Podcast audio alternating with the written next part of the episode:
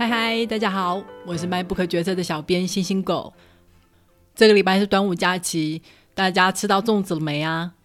今天我也领到了朋友包的粽子，真是太感动了。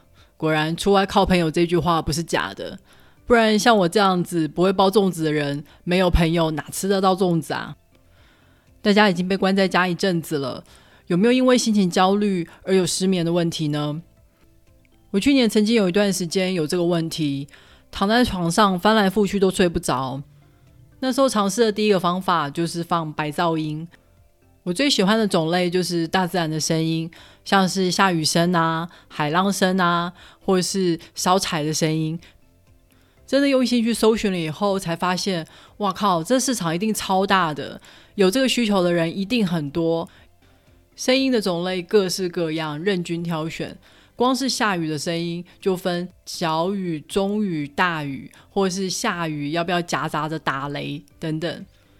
里面对我最有效的就是下大雨的声音，大概是因为下大雨就会让我有一种回到台湾的亲切感。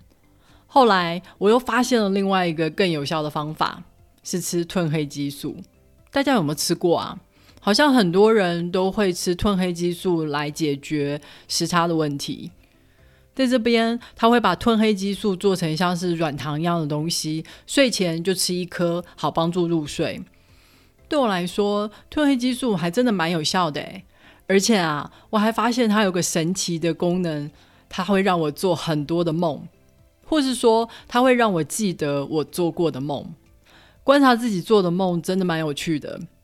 我记得有一阵子，我都在做跟人吵架的梦，跟妈妈吵架。跟老公吵架，明明妈妈就远在台湾，现实中也跟老公相处的愉快，但我在梦里就是会用全身的力量大吼来表达我的愤怒。这明明就是我在现实中绝对不可能做的事情，结果却在梦里实现了。这种时候就会很想要看一些解梦的书，来看看自己的潜意识到底在想些什么。好啦，让我们言归正传。我想现在应该有很多人都有 Netflix 的账号吧，尤其是疫情期间，大家关在家里没事做，最重要的娱乐就是看电视了。Netflix 正是提供串流服务的龙头老大，它一开始是从线上 DVD 租借开始的，就是客人在网络上租电影，然后 Netflix 会寄电影的 DVD 给客人。不过，随着网络的速度提升以后，就不需要实体的 DVD 了，直接线上 streaming 给使用者。而且啊，Netflix 还很早就认清内容为王这个道理，他很早就开始投入制作自己的内容。第一个打响名号的就是《纸牌屋》，它不同于传统的电视影集，每个星期上一集，编剧可能边播边在想下一集的内容。Netflix 一上线就是一整季。让使用者一次就可以看得过瘾。到今天为止，Netflix 已经是全世界会员数逼近两亿的大巨人了。但如果你刚刚有仔细听我讲这家公司发展的历程，你就会发现，诶，它也不是就这样顺风顺水的就乘着网络的翅膀就起飞了。它其实一路推翻了自己成功的路径。例如，一开始做 DVD 出租的时候，讲究的是要在最短的时间把 DVD 送到使用者的手上，所以呢，要对物流啊、仓储管理这些部分斤斤计较。但是等到转网做 Streaming 服务的时候，人才的需求就完全不一样啦。因为 Streaming 服务要求的是要因应不同的网络状况，都要确保使用者观看影片的时候不会卡卡顿顿的。而且可以用最小的传输量看到最高画质的内容，但是当 Netflix 决定自制内容的时候，状况又截然不同了。原本内容供应商是合作伙伴，现在却都成了竞争对手。大家记忆所及，就有多少公司是卡在自己过去成功的方式而无法成功转型的？最近的例子应该就是 Nokia 了吧？他曾经是手机市场的王者，一个桌子上应该有超过一半的人手上拿的都是 Nokia 的手机，但是因为他没有搭上 smartphone 的列车，所以就只能黯然倒闭了。你会不会也很好奇，为什么其他公司失败了，Netflix 却成功了呢？今天要介绍的这本书，就是 Netflix 的执行长 Reed 所写的《零规则》。这本书介绍了 Netflix 的公司文化，Reed 把它称之为“自由与责任”。接下来就让我们来听听看，所谓的自由与责任究竟包含了哪些关键元素。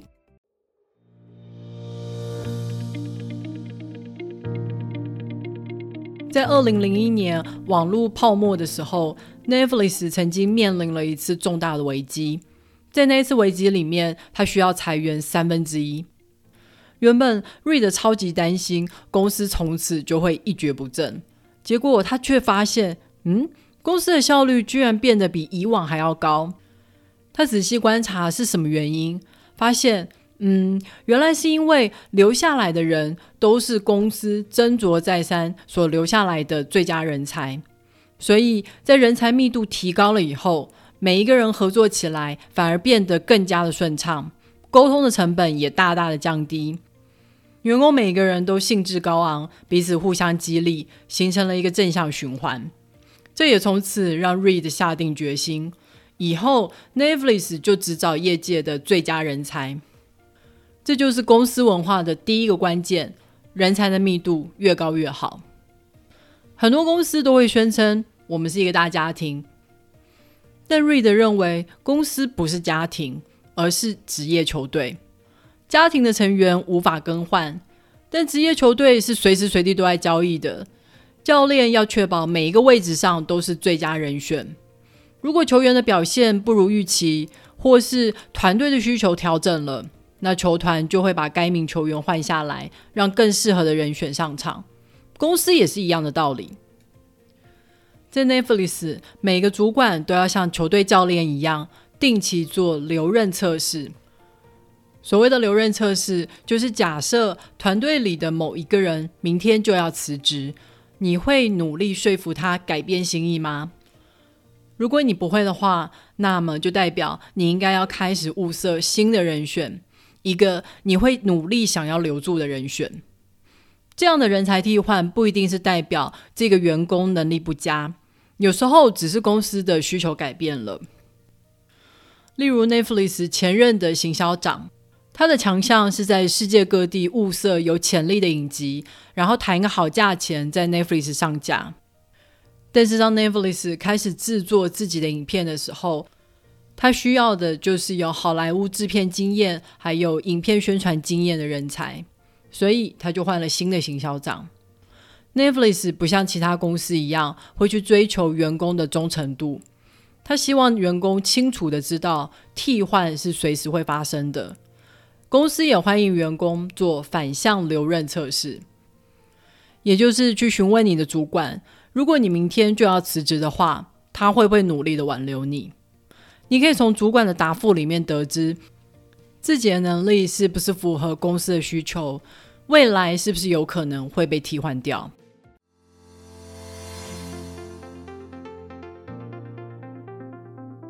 当你把一群聪明人聚在一起以后。最有可能发生的情况是，每一个人都心高气傲，谁也不服谁。要解决这个问题，必须依赖第二个关键文化，那就是频繁的给予回馈。我们可以从一个实验里面看出回馈的效果。有一个城市，他想要降低车祸发生的次数，他尝试过设立速限警告的标语，或是让警察加强取缔超速。但车祸发生的频率都没有明显的改善。后来，他们决定设立车速显示板，让经过的驾驶人可以及时看到自己的车速。显示板上面也会提醒速限是多少。就是这样简单的方法，竟然就大大降低了大家的车速，也减少了车祸发生的次数。这就是及时给予回馈所带来的神奇效果。在工作的时候，如果每一个人看到问题的时候都能够及时的给予回馈，当下就事论事的讨论问题，那么就能确保每一个人都能学得更快，也能避免不必要的误会。但是，一定很多人都会害怕正面冲突，觉得如果当面批评，一定会伤害对方的感情。都会抱持着，呃，除非有人问，不然不要主动的给建议，或是筹划私下讲就好了的态度。所以回馈它需要搭配正确的技巧。Netflix 有四个适当回馈的原则。第一个原则就是回馈是以协助为目的，所以你在给对方回馈的时候，要先跟对方解释这样子的改变对于对方或是公司有什么样的好处。你的出发点是在帮助他，而不是批评他。第二个回馈要是可以实际执行的。一个好的回馈会告诉对方如何改变，而不仅止于告诉对方你这样做是不对的。第三个，收到回馈的人要设法抵抗想要自我防御的本能，永远都要记得感谢给予回馈的人。第四个，不管是给回馈的人或是收到回馈的人，双方都要明白，是否采纳建议的决定权是在于收到回馈的人。所以不要因为回馈没有被采纳就心存芥蒂，或是因为有压力不想要得罪人就接纳了你其实并不认同的回馈。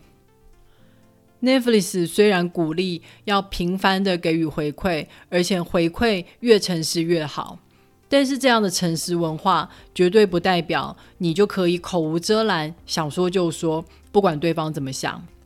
那些没有遵守回馈原则的人。不管多有才能，对公司都只是有害无益而已。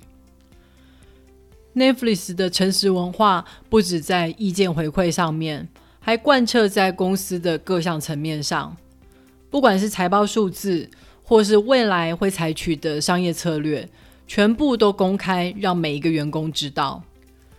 这和球队运作是一样的道理。教练会让每一个球员都了解要采取的战术。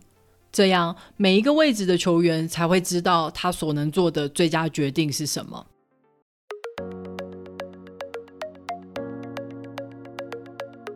现在，Netflix 已经集合了所有最顶尖的人才，又建立了诚实的回馈文化，把公司的一切策略都摊在了阳光下，让每一个人都可以获取必要的资讯。最后要做的事就是解开束缚。让这些顶尖人才自由发挥。在 Netflix，你可以决定你什么时候要放假，要放多长的假。差旅支出也没有任何规定。如果你决定要搭商务舱、住五星级的饭店，都没有问题。甚至是你要签一个数百万美金的合约，这些决定都不需要获得重重长官的同意。只要秉持一个原则。这是基于对 Netflix 最大的利益吗？如果是的话，那就去做吧。不用主管的核准，就代表了你不需要去揣摩上意，选择主管会喜欢的选项。但这同时也表示，你要对这个决定负起完全的责任。这就是 Reed 所说的自由与责任。自由有多大，责任就有多大。在传统公司里面的金字塔管理，是每一个决定都要经过主管的同意。这样做是为了确保这个决定在多方面的检视下，能够被打磨成一个好的、完整的决定。但同时，他也剥夺了这个决定的归属权。如果这个决定在某一层被卡住、驳回了，原本想要解决的问题也就只能晾在那里。也有可能，一个决定虽然通过了，但已经不是原本的样子了，甚至也背离了原本想要解决的问题。就像现在有很多的加葱大师啊，每一个人都加一点葱，原本的初衷可能已经没有人 care 了。也可能是决定通过了，也执行了，结果出问题了。但既然有这么多人都画押同意了，那谁可以负起全责呢？在 Netflix 做决定的人就是可以负责的人。他虽然不用经过层层的合可，但不代表他就不用征询各方的意见。要做一个好决定，积极的去询问各方意见，或是为你的做法追求各方的支持是必要条件。只是在过去，公司它是用制度来强迫执行这样的过程，但在 Netflix 是由做决定人负起全责，自己判断。当然，没有人永远可以做对决定，一定会有失败的时候。但失败常常是迈向成功的关键步骤。所以，如何面对失败，也是公司文化很重要的一环。Netflix 的公司文化是大声承认犯错，诚实的说明事情的经过，并且详述学到的教训，让越多人有机会从中学到失败的关键。这样的失败越有价值。当然，主管也会观察你是否有从失败中学会调整自己。失败不会让你被 Netflix 开除，但是为失败找借口或是重复相同的错误，会让你被淘汰。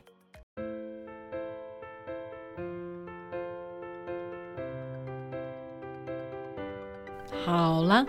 《零规则》这本书就介绍到这里了。听完今天的介绍，你会不会向往在 Netflix 工作呢？虽然说是零规则，但其实我觉得 Netflix 设下了很多公司文化的原则，像是如果没有频繁的回馈，公司的政策完全透明的原则的话，那是不可能让员工可以不经由批准就自己做判断、做决定。因为他根本就没有足够的资讯去做出正确的决定啊！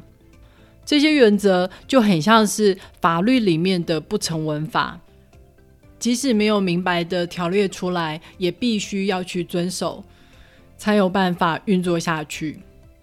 而且这样的文化其实非常的依赖人质。举例来讲，虽然没有休假天数的规定。但如果你的主管从来没有请过五天的长假，你一个员工敢请一个月吗？我之前也有待过没有休假限制的公司，结果反而会变成请假会有压力，没有办法理所当然的享受自己的有薪假，或者说，虽然做决定不用老板同意，但只要有那么一次，在你失败的时候，老板跟你说。早就跟你说了吧。那么下次你在做决定的时候，是不是会考虑再三，最后决定顺从老板的意思？这样即使失败了，也不会受到太大的责难。所以这也回头说明了 Netflix 最关键的第一个文化：找到对的人。只有真心理解，还有向往自由与责任这样的文化的人。才有办法在这个公司里面悠然自得。虽然 Netflix 不追求员工的忠诚度，但我相信能在 Netflix 留下来的员工都会是 Netflix 文化的忠诚信徒。如果你喜欢今天的书的话，别忘了透过 MyBook 决策的导购链接来购买这本书哦。网址是 triple w 点 mybook 点 tw。也别忘了透过 Apple Podcast。Spotify、First Story 和 YouTube 订阅 MyBook 决策，你的订阅跟留言就是对我最好的动力。好的，我们下个礼拜再会喽，拜。